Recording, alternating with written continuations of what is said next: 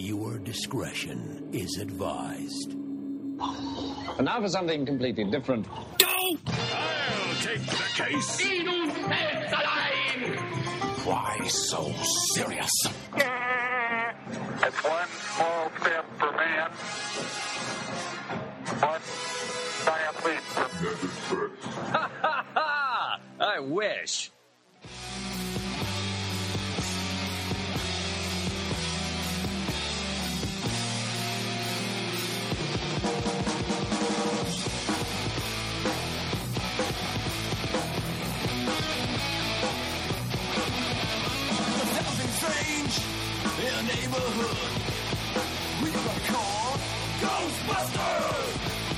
Vida longa e próspera a todos. A gente tá aqui reunido para mais um Nerd Express podcast do Universo Nerd, seguindo uma série de podcasts de programas sobre assuntos insólitos e sobre temas sinistros e obscuros. Com o nosso convidado Carlos Alberto Machado, que teve grande sucesso, muita gente gostou da presença dele, a gente teve que chamá-lo de novo, e dessa vez ele não veio sozinho, porque trouxe mais um convidado, e se não bastasse também é o Carlos Alberto, só que Carlos Alberto Tinoco, especialista no tema de hoje, que é poltergeists. Sejam bem-vindos os dois. Obrigado, é um prazer estar aqui para falar de um tema da parapsicologia, um tema que é um tema, um, é um verdadeiro enigma, né? É, é um tema bem bacana que a gente vai poder falar bastante. E junto comigo para falar sobre esse tema está o meu amigo Bruno Hoffman. Calma. Eu sempre sou bobo, né? ok, vai. que foi assombrado pelo espírito do Natal passado. Peru nesse podcast, né? É eu mesmo, né? É, eu tô aqui do lado do Lucas, que tem a casa dele construída em cima de um cemitério indígena. Bom, hein? E do meu lado tá o Pablo, que só não foi sugado pra, uma te- pra um- pra dentro de uma televisão ainda porque ele não assiste TV. É verdade, eu troquei a televisão por podcast. Vamos lá para as mensagens. We gonna call Ghostbusters! We gonna call Ghostbusters! Captain, incoming message. Open a channel. On screen. This one dedicated to all the people them afraid and lucky. Here we are. I'm a Ghostbuster. Rip it again. I'm a Ghostbuster. Vamos lá para as mensagens e leituras de e-mails da semana. A gente tá aqui num. A gente, eu, a Ana e um ouvinte nosso, o Fabrício Jedi Vaz. Eu acho que ele já deve ter comentado algumas vezes no Nerd Express, né? E a gente tá aqui num bar em Porto Alegre. Na verdade, a gente tem mais um e-mail, que é um spam da semana.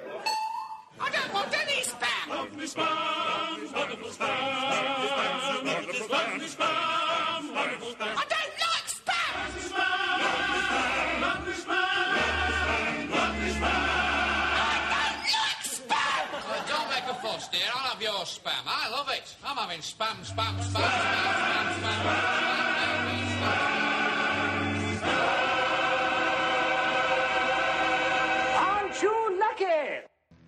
Antes da gente ler o spam, eu quero falar que a gente teve recebido muitos spams da semana de vários ouvintes. Vários, vários, vários. Tem spams da semana muito velhos. E eu quero ler um spam da semana de um ouvinte aqui do Rio Grande do Sul de Canoas. Ela escreve assim: Olá, meu nome é Débora, tenho 24 anos, moro em Canoas, Rio Grande do Sul. Sou ouvinte de vocês, adoro essa parte do cast, spam da semana. Recebi este com uma lista de e-mails enorme antes do texto. Ou seja, é mais, uma, mais um daqueles spams que são lançados, ocorrências são lançadas para poder receber e fazer é, coleta de e-mails para mandar outros spams futuros. E diz assim: Que doideira RS. Acabei de receber uma TED na minha conta. Acho que é transferência, um TED, que é transferência de estrada de depósito, não sei o quê. Blá blá. De 30 mil reais em letras grandes, colossais. Verônica, muito obrigado por enviar esse e-mail. Vamos trabalhar RS e vários S. Beijos. Jorge Schiffer, 146, Rio Fátima, Banco Real, telefone. Tem o telefone daqui, é 21 32 21 9850. Se quiserem, Liguem pra ele. liguem Detroit ou mandem um spam. Jorge.schiffer, SS. Não, é S-C-H-E-I-F-F-R, arroba bancoreal.com.br. Enviem. E daí tem lá, ó. Não precisa clicar em nada, não é vírus, apenas encaminhe. Ora, por que não acreditar? Urgente! Saiu na revista Época, repasse e lucre. Saiu na revista Época, repasse e lucre. Não é brincadeira, muito estranho, mas recebi de várias pessoas. Mas saiu na revista Época. Caros colegas, não estou acreditando, mas como eu recebi esse e-mail de uma pessoa de extrema confiança, repasso a vocês. Vamos ver no que dá. Urgente! Ur, aliás, urgente! Mas, Sempre- a, a gente, a pessoa sempre recebe de uma pessoa de confiança. Exatamente. É sempre de uma pessoa pessoa de confiança. Microsoft e America Online são os maiores, as maiores empresas de internet. Não. Google é muito maior e Microsoft não é tão grande na internet. É grande de software. E para ter certeza que a Internet Explorer é realmente o programa mais usado da Microsoft e a America Online Aliás, para ter certeza que a Internet, Internet Explorer é realmente o programa mais usado, a Microsoft e a America Online iniciaram no e-mail Beta Net Test. Coloca números complicados para fazer algum sentido, mas não faz sentido nenhum. Se você enviar este e-mail, amigos, a Microsoft pode e vai, por um período de duas semanas, rastrear esse e-mail. Não tem como, mas tudo bem. Para cada pessoa que você mandar esse e-mail, a Microsoft vai pagar 245 dólares por e-mail. Cara, fazia mais sentido quando era centavos, galera. Sério. E logo em seguida, em seguida, para cada pessoa que você enviar, que enviar esse e-mail adiante, a Microsoft vai pagar a você 243 Dólares. dólares. Olha só, vocês que fazem esse tipo de e-mail, fica a dica, não sejam tão gananciosos. O pessoal percebe rápido. E ele continua. Para cada terceira pessoa que receber esse e-mail, você recebe 241 dólares da Microsoft. Daqui a duas semanas a Microsoft vai te contatar nesse teu endereço e te enviar um cheque. Daí tem lá em, em letra em negrito. Eu também pensei que era besteira, mas duas semanas depois de receber esse e-mail, a pessoa que mandou para mim foi contatada pela Microsoft dentro de alguns dias e ele recebeu um cheque de 24.800 reais. Olha só. Claro, na era digital a Microsoft manda um cheque. Óbvio! Não, ok, né? Você deve responder antes que o beta teste termine. Se alguém pode se dar esse luxo, esse alguém é o Bill Gates. O homem para essas coisas. Isso tudo é estratégia de marketing dele. Eu desejo muito sucesso. Apenas mande adiante, não custa nada, apenas um pouco de tempo selecionar aqueles que não receberem e repassar esse e-mail. Bom dia a todos, não custa nada. Tentar Por só. isso que eles fazem ferramenta anti-spam. É, só a favor da distribuição de renda. Por isso, desejo-lhes uma excelente sorte e estudem. Essa é a nossa riqueza real e inestimável, né? Estudo a partir da distribuição de renda do Bill Gates, né? Como se o Bill Gates fosse tirar esse dinheiro dele, né? Olha só, muito bom. Ó, aí daí tem assim, ó. Urgente, sai na revista Epic Repasse. Isso realmente é verdade. O amigo acabou de ganhar 2.500 reais essa semana, Cláudio Cardoso. Do, aliás, 12.500 reais. E, enfim, daí eu acabo de receber aqui vários e-mails. Muito obrigado, que vou colocar tudo na minha lista de, de spam, de, de, de venda de mala direta. Então, vou selecionar todos, vou vender por um bom dinheiro todos esses recebi. com cópia oculta, galera. Cópia oculta, você vai fazer isso, é cópia Com oculta. cópia oculta. É o CCO serve pra isso, gente. Ah, me diz uma coisa. Esse cara, essa pessoa que recebeu o e-mail, quem enviou, tá com problema no teclado, porque tem um monte, né, de E's, M's, U's. Tá com problema no É pra teclado. dar ênfase. Gente, é urgente! É, a ideia é eu quero passar uma coisa assim. Não, eu tenho fé, eu sou, eu sou da. da- eu, eu tenho síndrome de poliana às vezes. Não, a pessoa tá com problema no teclado, não é possível, cara. Não é possível. Não, eu acho, Problema no cérebro. é, eu acho que a pessoa só tem problema mesmo. Usa com a boca. o teclado. E esse foi o nosso spam da semana.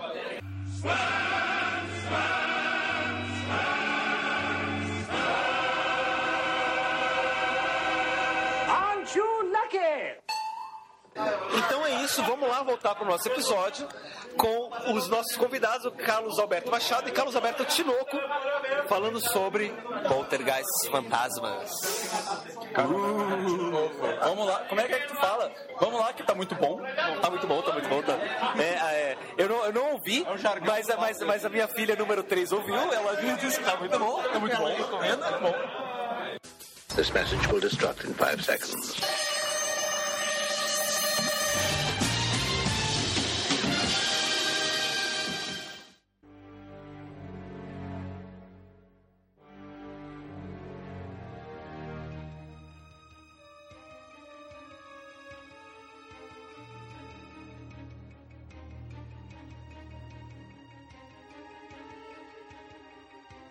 Então, para começar nossa conversa, quero. Vamos primeiro definir poltergeist, né? Porque tem muita gente que ouve essa palavra, tem muita gente que já deve ter visto filmes. Tem um filme do poltergeist, que a gente vai falar um pouco sobre ele depois. Ou eles, né? Que é mais de um. É o filme de Spielberg. E. Só que, bom, vamos saber primeiro o que, que é um poltergeist, né? Etimologicamente, a palavra poltergeist é de origem alemã e a junção das palavras polter e geist, que significa espírito brincalhão. William Rowe, que é um estudioso do poltergeist, esteve aqui em Curitiba na Faculdade Espírita, ele, ele cunhou a expressão é, recurrent espontâneo psychokinese, ou a sigla RSPK, que significa psicocinesia recorrente e espontânea. Que seria um poltergeist. Seria o poltergeist. Ou seja, os fenômenos do poltergeist acontecem de forma espontânea. E é discutível isso porque ninguém sabe se a coisa é provocada, né? Né? Uhum. Quer dizer, espontânea pode ser, mas provocada por quem, né?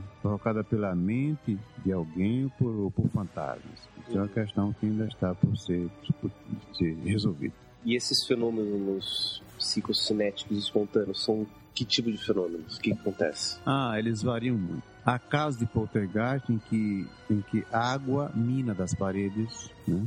A, a característica mais comum é chuva de pedra, pedrada, né? Uhum. É, fogo espontâneo, né?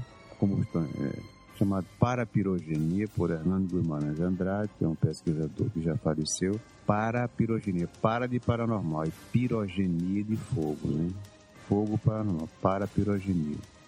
É, nossa, tem tanta coisa. Por exemplo, aporte, aporte, ou seja, é, objetos que aparecem espontaneamente no ar, ou apa aparecem ou desaparecem, né? Isso, isso que, que, que eu fiquei interessado agora, assim, é, é, é, esse surgimento, assim, é, eu lembro de ter visto uma matéria no Fantástico feito pelo Hélio Costa, que ele fez uma série de reportagens na década de 70, entre uma delas aquela do Pastor Demoníaca, que eu lembro até hoje, mas tinha uma que eles colocaram vários objetos dentro de um, é, dentro de um aquário selado, entre aspas, né? até então não teria como provar, e do nada, tipo, as coisas começavam a se mexer, e bexiga aparecia do nada, e eu imaginei, ah, isso é pura balela, né? Até hoje, pra mim, aquilo era pura besteira. Até agora que o senhor me comentou isso, agora eu fiquei impressionado. Pois é.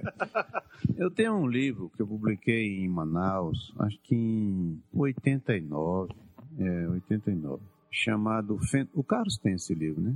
Fen- é, Poltergeist, Fenômeno de Psicocinesia Espontânea. É, Fenômeno Paranormal de Psicocinesia Espontânea. O Carlos. Nesse livro, eu apresento um, um resumo de um caso que ocorreu na Alemanha, na cidade de Rosenheim, e foi estudado por Hans Bender. Hans Bender, acho que foi por Hans Bender. É, é, exatamente. A, a moça ia caminhando, era no escritório de advocacia, ela era... Você vai encontrar esse livro em sebo, hein? Essa moça trabalhava no escritório, escritório de, de, de advocacia Adam. Quando ela ia andando, as lâmpadas do corredor começavam a balançar, outras explodiam. O telefone tocava é, espontaneamente, sem ter ninguém que ninguém que fizesse chamada. O, o Instituto de Física lá de Rosenheim, não sei se foi de Rosenheim, estudou esse poltergeist e verificou que a chamada não, não, não tinha origem. Não tinha origem. O telefone tocava, se atendia, não tinha voz, né? Mas a chamada não tinha origem. Né? Chamada. Como se o telefone tocasse sozinho e fosse. Como se fosse um impulso elétrico, né? Alguma coisa assim que estimulasse só o mecanismo do, do- daquele aparelho do telefone, né? Não, não precisava alguém ligar, né? Ele funcionava. Porque naquela época os telefones eram diferentes dos de hoje, tem que lembrar disso, né? Mas eu queria falar de outra, de- a respeito do- dos aportes, né, que você falou.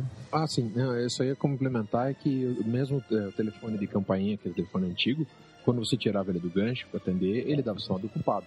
E para dar sinal, né, ele mudava, você tinha que bater nele de novo para você poder fazer uma ligação, né, para dar o sinal de chamada. E no caso, será que o telefone ficava mudo? Como se tivesse alguém do outro lado da linha? Nesse caso. O que eu sei é que o telefone tocava espontaneamente. Você levantava o telefone e falava, não tinha voz. Mas o telefone ficava mudo, ou seja, parecia que alguém estava na linha. Não, sim, mas é o seguinte, mas, mas não, o telefone não. A pesquisar, é isso que eles querem saber. Eles chegaram a pesquisar o, o- as linhas telefônicas para saber se tinha alguém ligando ou não naquele Chegaram, momento. chegaram. É, é isso que eles estão. pesquisar. Ou seja, as, as chamadas, elas, as chamadas não aconteceram, entendeu?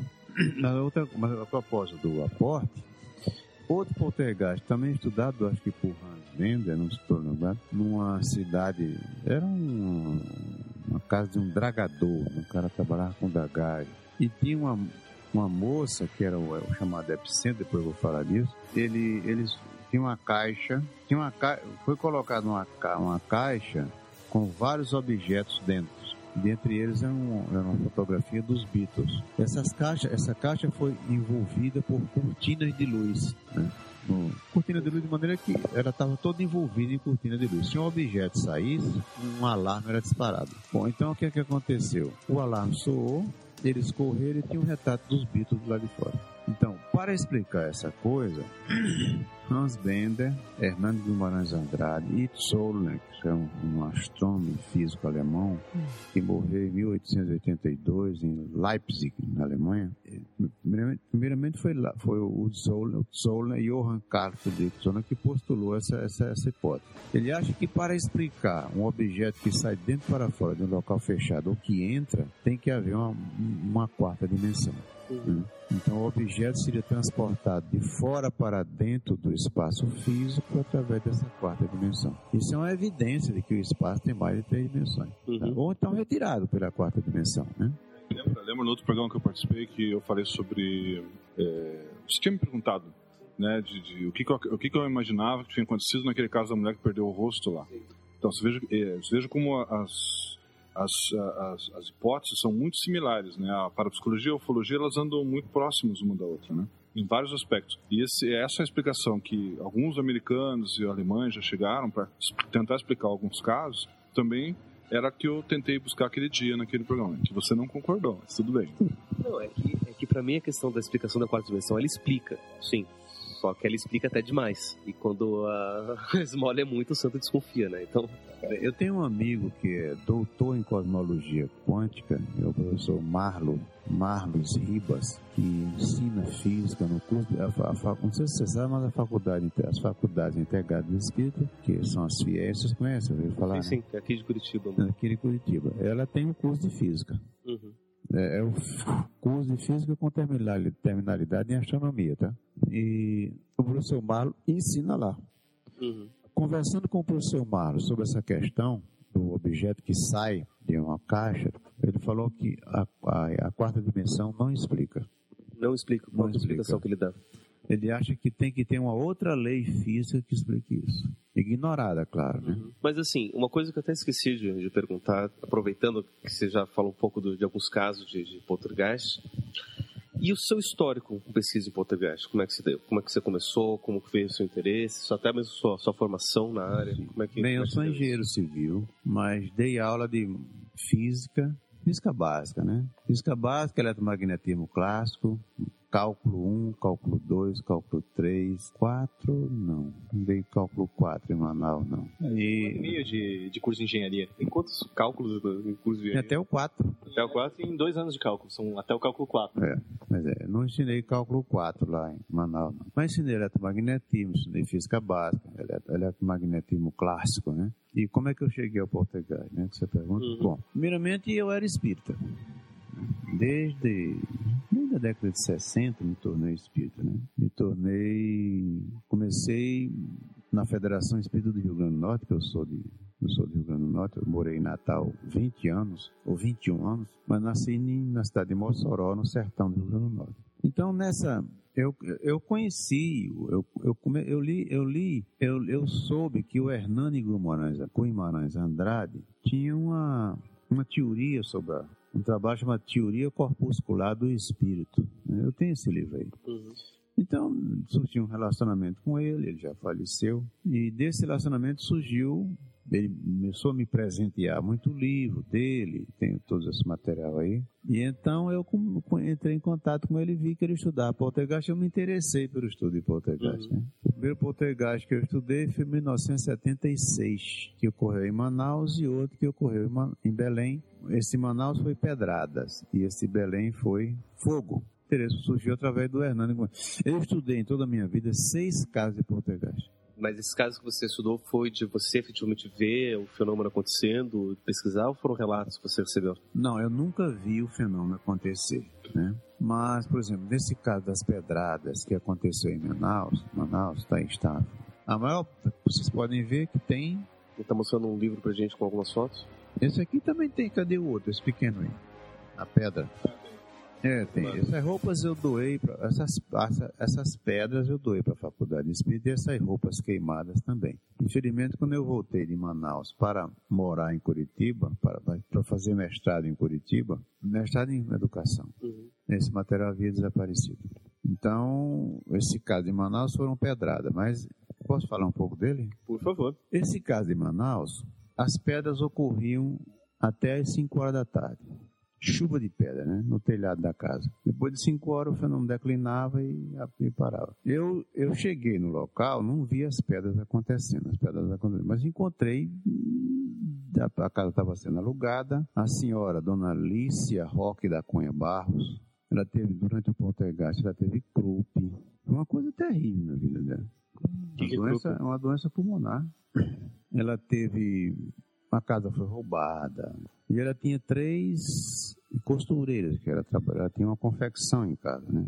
Eu tenho um depoimento dessas costureiras aí. Aliás, o, o dossiê do Poltergeist eu doei para um amigo da Argentina. né? Todo o meu material de Poltergeist, pesquisa espontânea, eu doei para um amigo da Argentina. Que eu não queria, não, eu não, não- eu julguei que não iria me desligar da parapsicologia, mas não consegui. Meu karma é muito forte. Então, é, nesse, nesse material que eu tenho lá, tem as fotografias, tem tudo isso. Tem o depoimento das costureiras. Eu gravei em fita e também tem uma transcrição. Tem uma transcrição, exatamente, tem uma transcrição. Então, E essa senhora morava sozinha na casa? ela era casada, tinha uma filha adotiva, que por sinal ela ficou muito raivosa quando eu falei que a filha era adotiva. Ela, eu tive que fazer uma declaração dizendo que foi um engano que eu cometi. Ela não gostou. Mas ela era adotiva. Ela era adotiva. era. Foi até sim.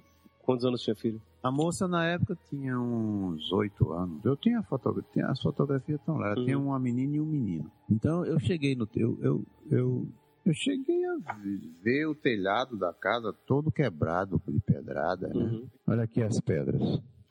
Essa pedra aqui tinha mais de 3 quilos. E segundo a descrição da dona Alicia Roque da Cunha Barro, a maior pedra tinha mais de 5 quilos. 5 quilos e, 8, 5 quilos e 80 gramas. Como é que uma pedra de 5 kg e 80 gramas, do tamanho que a gente tá vendo aqui, é bem maior que a Não, essa aqui, essa aqui não. Essa aqui era.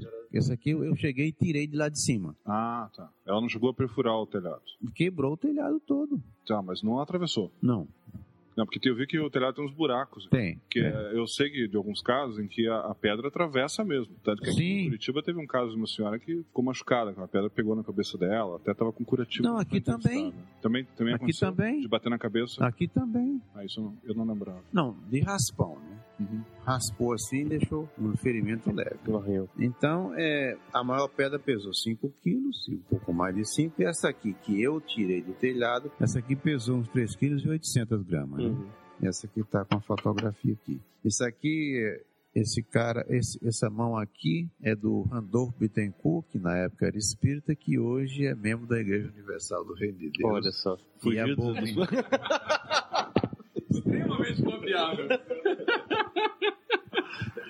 É.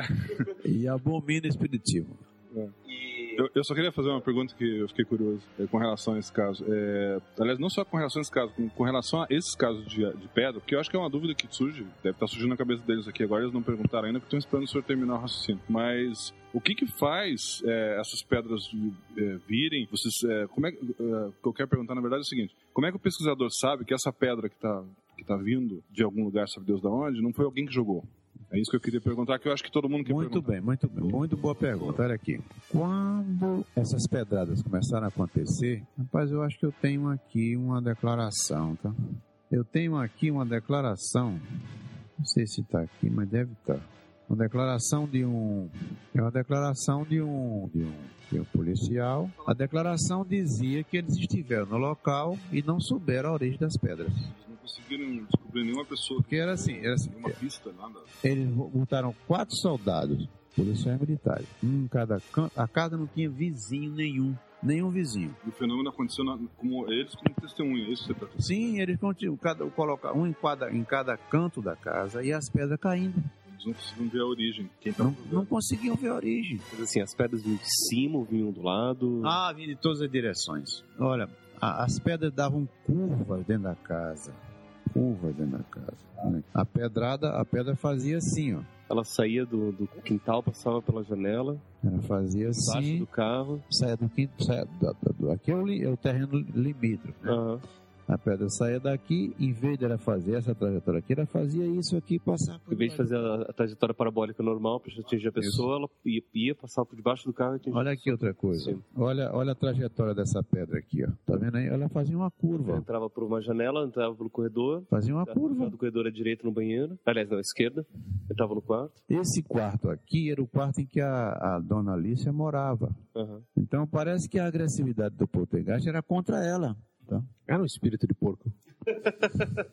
Bom, outra coisa importante é o seguinte: todo poltergeist está associado à presença de um adolescente na idade pré-púbere, adolescente na idade pré-púbere, normalmente uma mulher, Uhum. quando a eclosão da sexualidade está acontecendo.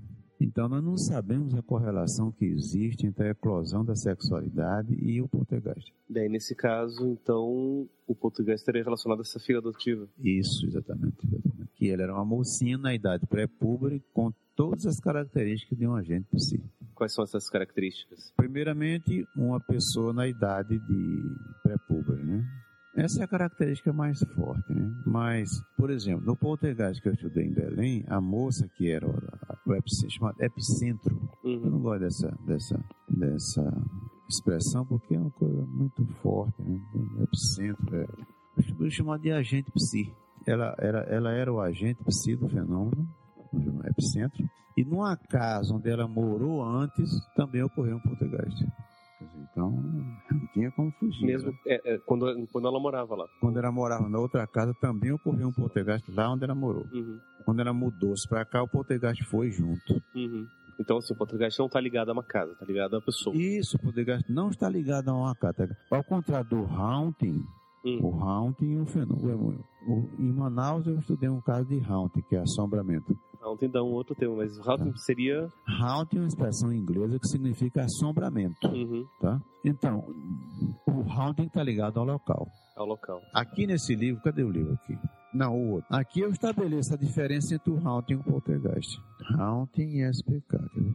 Haunting e RSPK. Tá aqui. Tá todos os casos aqui. Resume pra nós o que seria o Haunting, então. Haunting é um é um assombramento, é o aparecimento de fantasma, né? sensação de frio, sensação de calor, sons. É, é como se a- a- os objetos e a casa que fosse mal assombrada e não a pessoa, nesse caso. Então o haunting está ligado a cá, ao local. Teatros, casas antigas. Aqui em Curitiba a gente tem alguns relatos de, de lugares assim, né? Tem. Lá em Manaus, Teatro Amazonas. Não, normalmente os teatros têm casa de. Não, teatros antigos, né? Aqui em Curitiba não tem um... Curitiba não tem muita coisa, porque Curitiba, na verdade, tem o quê? 300 e poucos anos. Então nós não somos tão antigos como o Rio de Janeiro, como Manaus, o seguinte, como a Bahia, Curitiba, Salvador. Curitiba tem algum... Curitiba tem algum teatro antigo? Acho que não. Tudo que a gente tinha antigo praticamente foi desfeito. Mas, é, mas aí tem aquele esquema também. Às vezes as coisas são desmontadas, prédios novos em cima também se- seguem o Também, mesmo caminho. No caso dos cemitérios, é, No caso da história do Stephen King, né? Dos prédios construídos em cima, em cima de cemitérios indígenas. Sim, né? sim. no começo. No, no, no, no- filme, né? No caso. Então aqui nesse livro que eu recomendo que vocês adquiram, tem, tem a diferença entre haunting e poltergeist.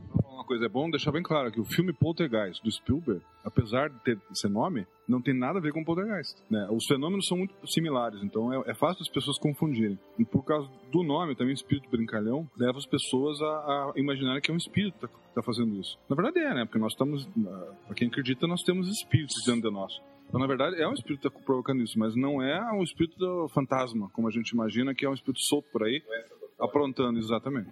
Eu só, eu só ia com- é, é, comentar que em Curitiba a gente tem um, um teatro muito antigo, mas está desativado, né, que é o Palácio Avenida, cujo o- o- a- empresa que funciona lá é uma entidade corporativa que assombra os clientes.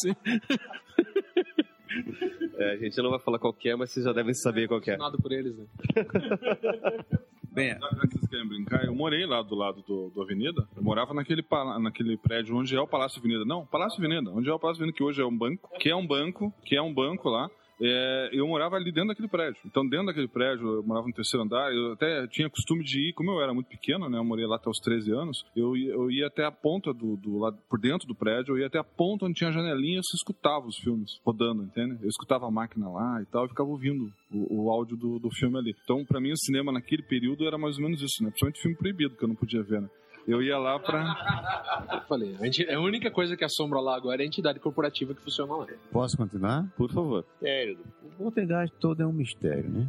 É, o, o que o William Rowe descobriu, que eu achei muito interessante, é como se o poltergeist fosse uma exteriorização daquilo que o epicentro tem dentro dele. Agora, não se sabe quando um polter, se um poltergeist é provocado pelo, pelo epicentro, vamos chamar, a gente não gosta da palavra, ou por mortos.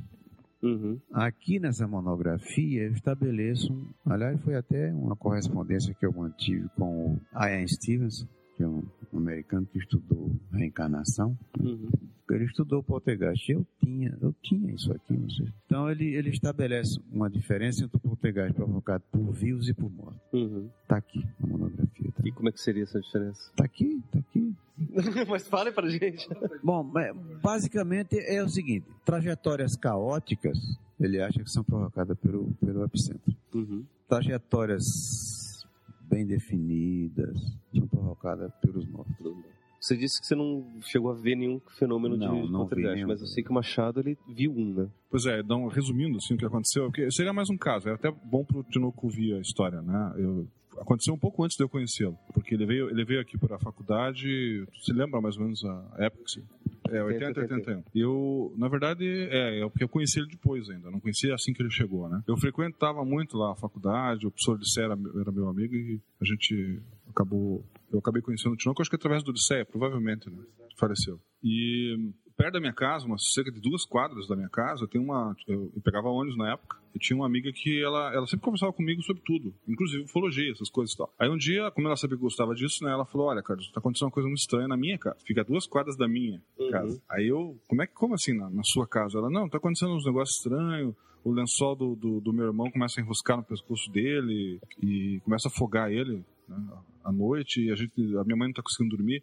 Aí eu comecei a achar aquilo esquisito, falei, pô, posso dar uma olhada nisso? Não, lógico, venha lá, por isso que eu tô te falando. Aí eu pedi autorização pra filmar, levei câmera, consegui uma câmera emprestada na época, não tinha, e montei o equipamento todo, fui lá, me apresentei, conheci a família dela que eu não conhecia, o menino, que na época era um guri, tinha, ele tinha mais ou menos... 18 a 10 anos? É, mais ou menos, eu acho que talvez um pouquinho mais, mas era próximo disso, era, era 10, 11 anos talvez. Hoje ele é um guri grande, e até depois é legal vocês é, conversarem com o professor sobre o tempo que dura um, um fenômeno, né? mas isso a gente discute depois. E, e daí o, o- esse menino, é, ele, ele ia dormir, a gente esperava, eu ficava lá, eu falei, ó, eu vou varar a noite aqui, eu ficava até de manhã, eu não dormia, pra poder ficar lá acompanhando, pra tentar ver alguma coisa, registrar, que eu acho que é aquilo que até vocês gostariam de fazer, né? Tentar ver isso e registrar, né? Pra poder mostrar que, que é autêntico e tal. Eu nem tava muito preocupado cientificamente com isso, porque eu sempre fui mais ufólogo do que parapsicólogo. Foi mais uma curiosidade. É, curiosidade mesmo. E, mas fui lá com equipamento e tal. Daí, na, na noite que eu fiquei lá, é, naquele, naquela noite que eu fiquei até de manhã, que eu praticamente varei a noite lá, não vi nada. Inclusive, nem, nem o fenômeno do, do, do lençol ocorreu, nem nada disso. Mas a mãe dele ficava acordada realmente à noite cuidando do guri lá. Ela, eu não sei como é que ela fazia pra dormir depois. Daí no dia seguinte ela tinha que fazer comida, cuidar dele, levar na escola, aquela coisa toda, né? E, mas ela chegou. eh, O que aconteceu ali foi, além do, do- desse lençol que enroscava no pescoço dele, que foi registrado pela Rede Globo depois, o pessoal do Canal 12 esteve lá. Eles foram com um parapsicólogo na época que eu não gostava muito do cara. Eu achava o cara assim muito. Não sei. Canastrão? Não, não sei dizer. Eu acho que ele nem tá vivo mais. Mas é. Não, não era o Quevedo, era, mas era um cara aqui de, de Curitiba que era, lembrava muito o Quevedo. né? Era o nosso Quevedo aqui de Curitiba. É, eu prefiro nem citar o nome dele. Não, deixa, deixa pra lá. Mas era um, era era um, era um parapsicólogo sério, Era um científico. parapsicólogo que, que ele, era, ele costumava ser consultado pela Gazeta do Povo e pe- e pela, pela, pela Globo na época. Não sei se pode falar os nomes, agora eu já falei. Tem um livro contra a reencarnação. Possível, eu não, não, me lembro. Eu não, aliás, pra falar a verdade, eu não li nenhum livro dele.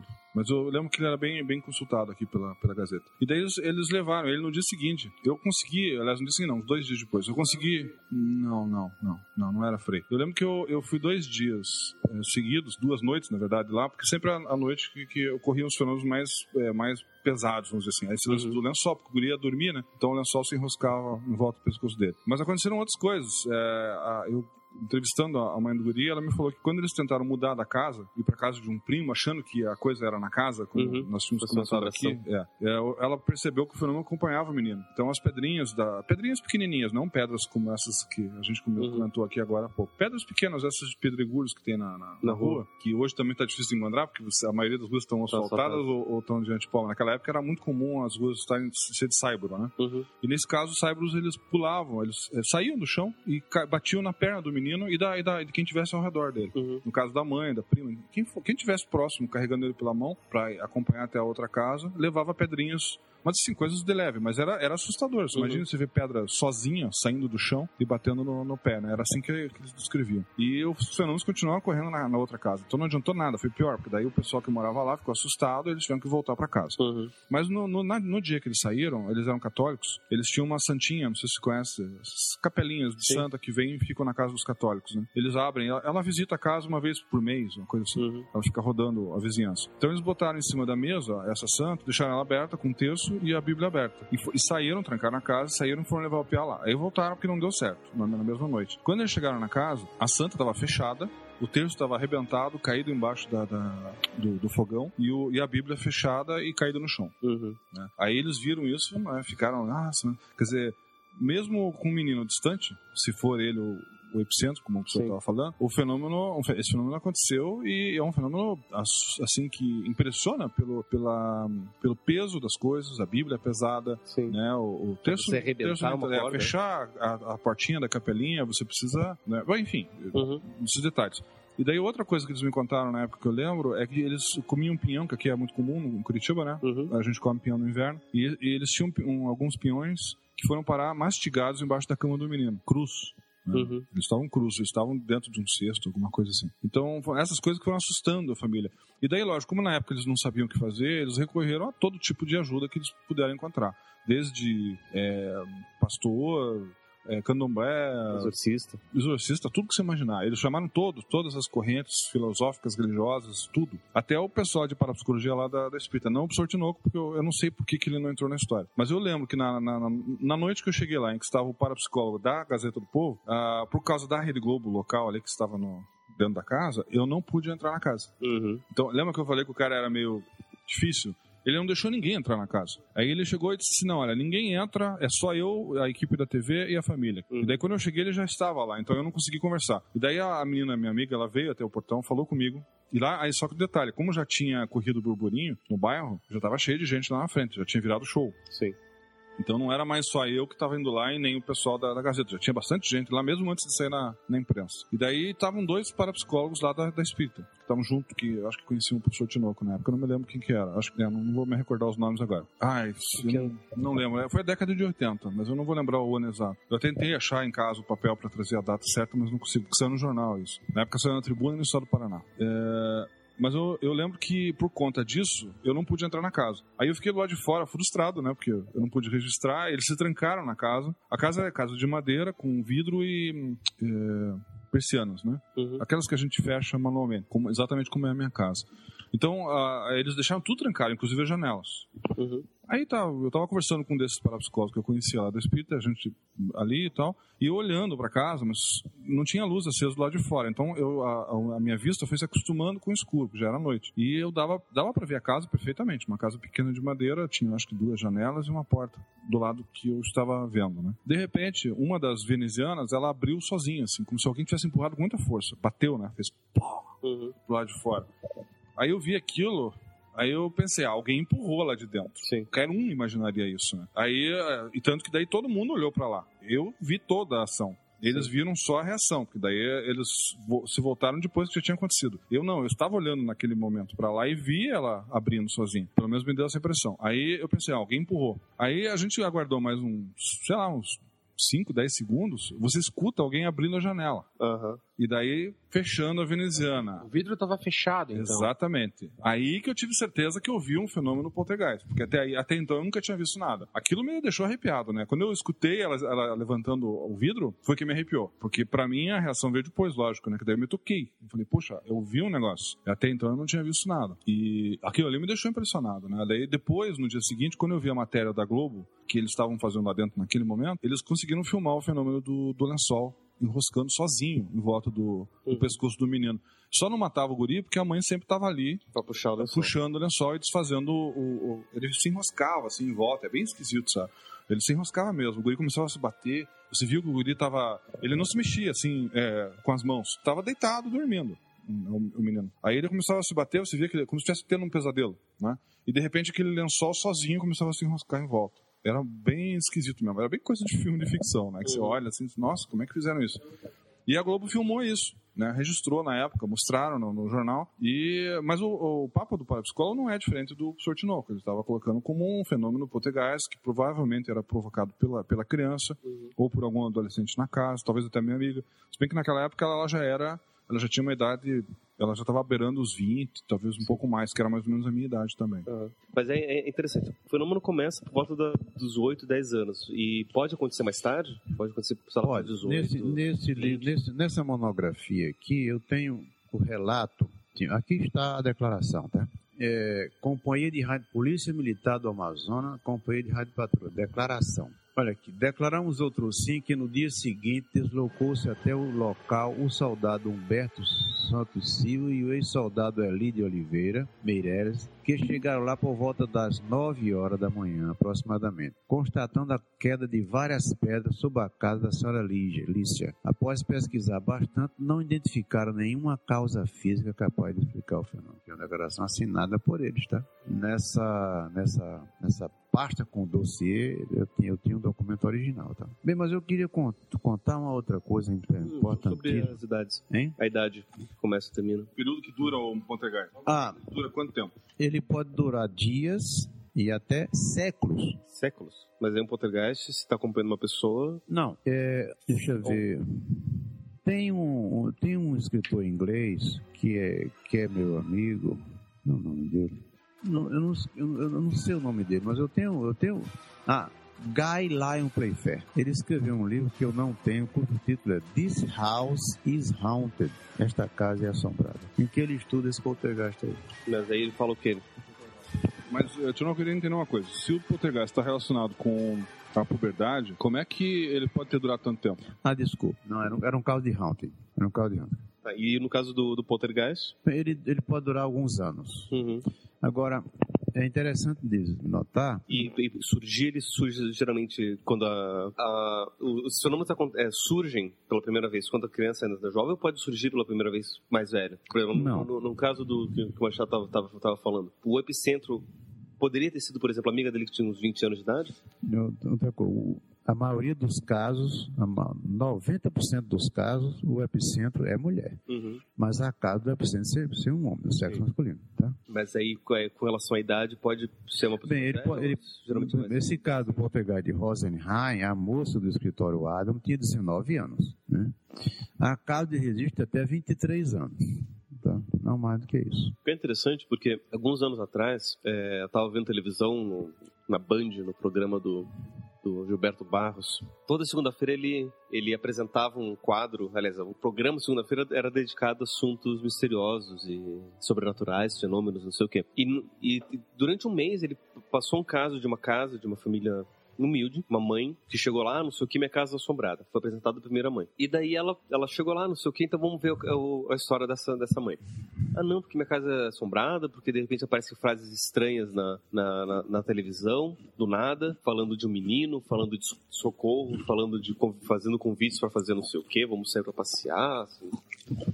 E de repente a torneira abre sozinha e as coisas caem. E, e daí começou a, a descrever uma série de, de, de fenômenos que na hora eu pensei, nossa, isso daí é um poltergeist. As coisas caem, objetos voam, a torneira abre sozinha, não sei o quê. Só que eu pensando, putz, uma mulher ela devia ter, sei lá, uns 40, 50 anos de idade, uns 40 e poucos anos de idade. Pensando, tá, se for poltergeist não é ela, tem que ter uma menina adolescente na casa. Primeira coisa que eu pensei. E daí mostrou a casa, uma casa muito simples. Ela morava num, num sobrado, na parte de cima de um sobrado, parte de baixo era da, proprietária, ela alugava a parte de cima, que é onde morava ela. Daí mostrou assim, é, tinha um banheiro pequeno, um cômodo que era uma cozinha e uma sala, que era separado por uma cortina que era um, um cobertor, para um cômodo que era o quarto. Daí ela mostrou aqui, ó, aqui é a minha casa, aqui é a mesa, é, aqui é a torneira que, que abre sozinha, às, às vezes uns objetos voam por aqui. Essa daqui é a cortina que separa, a cortina também já caiu um dia. Abriu a cortina, essa daqui é o quarto, aqui tá a televisão que fica mostrando as coisas assim, e daqui é uma cama de casal, onde dormem os meus dois filhos, de 6 e 8 anos. Pensei, bom, menino de 6 e 8 anos pode ser. E eu pensei, se, se, ela, se eles dormem na cama, ela dorme onde? Daí ela falou, ah, tá, e eu durmo aqui no chão, no outro colchão, junto com minha filha de 18 anos. Quando ela falou isso, já, já soube, a menina tá lá, menina de 18 anos tá lá. E o engraçado é que durante.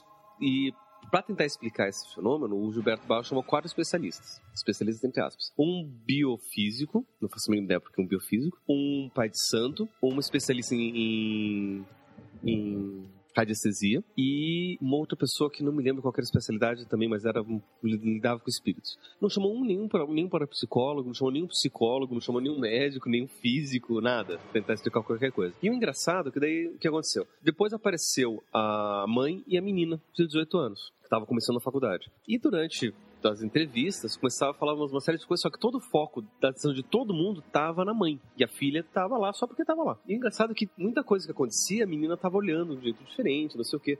Tanto que quando estavam falando do, do- da televisão que aparecia as frases estranhas escritas, do nada, chamaram um técnico da própria televisão para explicar o que que era. Ah, isso daí é um, pode ser closed caption. De repente você pode programar a televisão para aparecer o closed caption. A antena, como é uma, um- uma região com muitas antenas por aí, ela pode pegar um sinal trocado, pode confundir a televisão e interpretar como se fosse um, um closed caption qualquer e joga lá por mais que não, não tenha a ver com o que tá passando. Daí ele mostrou como que se faz isso daí.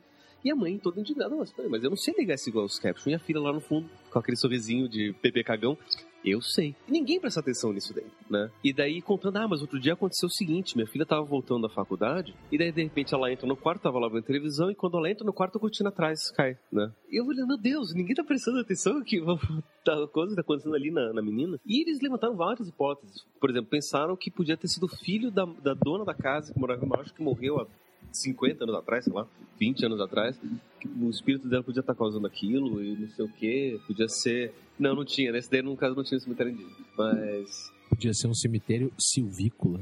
Podia. Mas Era, era, era, era uma, uma, uma favela lá em São Paulo, não me lembro qual era. Só que daí não sei o que foram.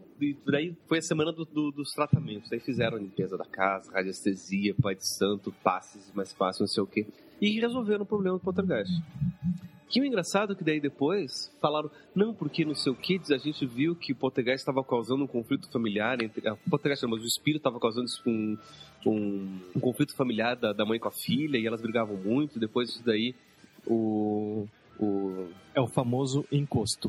é, o imposto, né? Tava causando não sei o quê, e daí depois fizeram todos os passos e tudo mais, o conflito familiar da mãe e da filha, as brigas pararam, elas se resolveram, não teve mais poltergeist. Aliás, não teve mais o ataque do espírito, né? E eu tava vendo aquilo com poltergeist, eu vendo e lamentando, meu Deus, por que que não chama alguém sério, né, pra, pra, pra, pra estudar isso daí, né? Bem, nessa monografia que vocês vão ganhar, tem uma.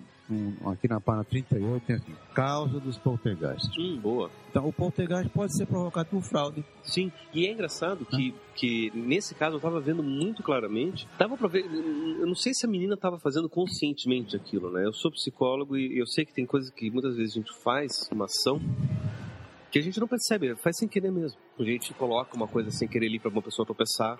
Ou mesmo a gente fecha uma porta atrás da gente, sem perceber que a gente tá, tá puxando inconsciente mesmo. Porque, porque é assim, veja, de repente o agente psi percebe que está sendo alvo de, um, de uma pesquisa, de uma coisa. Então ele se sente o máximo, né? Atenção voltada a ele. né? É.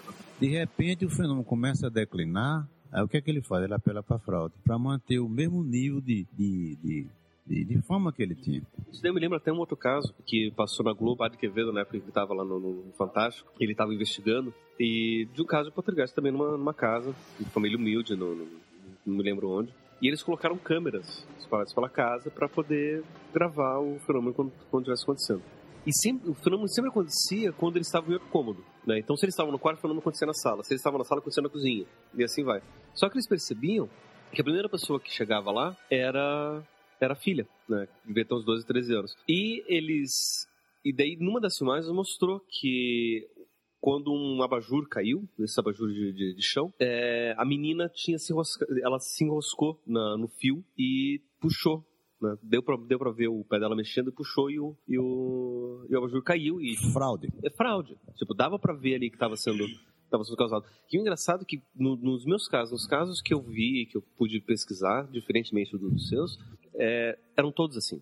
Todos que eram causados por uma menina, adolescente, só que era manipulado. Um outro caso, inclusive, que o Machado também viu na, na- na- televisão, que a gente já conversou, não me lembro, acho que era aqui em Curitiba que tinha acontecido, um, ou qualquer outro lugar, não me lembro. Não, não era do colchão, era do. Eu acho, eu acho, eu acho que era do, do, do colchão. Mas assim, é, em Porto Alegre. Então, daí tinha lá um- uma, uma casa de madeira e tinha menina que supostamente falava com o espírito lá. E eles estavam dentro da casa e falaram, ah, não sei o que, mas só eu consigo me, me comunicar com o espírito. Ah, espírito, você tá aqui, bate uma vez pra sim, duas vezes pra não. Daí você viu um, um- um toque. Ah, você quer fazer mal pra alguém aqui? Daí tinha dois, dois toques aqui. Você quer falar com mais alguém? Dois. Eu bati duas vezes. E o pessoal morrendo de medo. E você olhava na, na cara da menina, você via aquele olhar de, meu Deus, eu tenho poder agora. Eu devia ter uns 14, 15 anos também. E tinha outras coisas que aconteciam ali também. Só que assim, eu olhava para aquilo acontecendo, eles filmando aquilo e pensando, é tão fácil a menina ter conversado com um vizinho dela pra estar do lado de fora batendo na parede, aquilo. E a cara dela entregava de um jeito que era um vizinho qualquer que ela, sei lá, tinha prometido dar pra ele, sei lá. Que... Eu diga favores sexuais. que é mais bonito. Por isso que o fenômeno declinou, né? Ela teve que apelar pela, para a E daí, ne- ne- nesse mesmo caso, antes, inclusive, é, tinha caso do, do colchão dobrar sozinho enquanto ela estava deitada tal. Que daí mostrou. ne- Nessa filmagem que fizeram, não mostrou o, o colchão dobrar, mas tinha os relatos, né? Que o colchão dobrava. A imagem do, do colchão eu vi, eu lembro disso. Eu tenho, eu tenho gravado em VHS. O problema é achar lá na, meu, na minha zona lá. Mas eu lembro disso perfeitamente. Mas dessa, dessa, dessa mesma reportagem? Que- não, não, é, sim. Primeiro eles mostravam o barulho, que eles chamam de aporte, né? E depois eles mostraram o movimento. Até para não. Pra, é, o repórter pedia para ela, ó, quando o, o colchão subir, você se afaste pra, pra gente poder mostrar que não é você que tá levantando ele. E daí ela fez isso, porque era quando ela deitava só que acontecia. E não era o. Aliás, perdão, não era o colchão que levantava, era o. Como é que fala? Ela, ela se afastava e ele era pesado, era grosso sim. Ele subia, mas só a ponta, né? A ponta subia para cima como se fosse uma orelha, assim, sabe? Dobrava. Dobrava, exatamente. Só que ele não chegava a dobrar, porque ele é grosso, né? Mas ele vinha para cima mesmo, é isso com a câmera filmando ali. Isso que eu achei, que eu fiquei impressionado na época, isso eu me lembro. O, o- realmente, o aporte não me impressionou muito, né? O barulhinho. E eles falaram de espírito também, achei aquilo muito. Né, pra mim, se tinha alguma coisa ali, era, era com a menina. Não, não tenho dúvida. Eu não tinha dúvida disso. Agora, se é falso ou não, aí. É, Mas até, mas, a- mas até o colchão dá pra você explicar. Se você coloca ali alguma coisa que você tá puxando, você prende, ela aponta, passa por dentro do colchão, você puxa, ele vai levantar. Equipe. não, Eu, eu não sei, é que eu não tava pesquisando o caso. Porque se eu tivesse lá, cara, a primeira coisa que eu ia fazer, eu ia dizer, ó, tudo bem, vamos fazer essa experiência de novo, só que agora sem o cobertor por cima, entendeu? Eu faria isso, deixaria os pés dela aparecendo, pra gente ver se tinha alguma coisa amarrada ou não. Eu acho que ficava mais interessante mostrar, inclusive, pra, pra, pra mídia, né? Mas eles não fizeram isso, eles deixaram o cobertor por cima, então fica a dúvida, realmente. E assim, e tem vários outros casos que você pode ver que é uma menina que tá lá manipulando. Pode ser realmente, justamente esse, esses casos dela querer chamar atenção.